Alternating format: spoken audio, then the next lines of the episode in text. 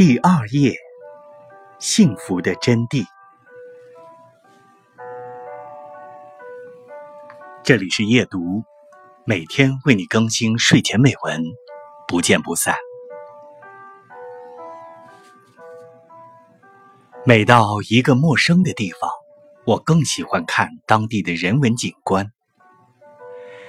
今年有机会去了趟广西边远的山区。沿着崎岖的山路向上走，碰到很多背着重重竹篓的老妇人，疾步如飞，擦肩而过。我很好奇，好奇的不是这些老人们身姿矫健，而是他们这么大的年龄，早该在家里颐养天年、含饴弄孙，为什么要每天这样忙碌的劳作？事实上，他的乐趣。完全在他一辈子赖以生存的工作上。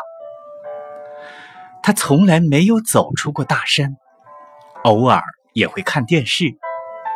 但是现代人的生活方式对他毫无吸引力。他对自己所扮演的角色既满足又平静。财富、地位、权力是现代文明最重视的幸福象征。也许很多人会觉得，一个年过古稀的老人，一辈子在这幽闭的大山里，过着清苦劳碌的生活，实在与我们所定义的幸福无缘。然而，幸福到底是什么呢？幸福取决于人控制意识的能力，也就是我们获得心流的能力。人类的意识系统需要秩序。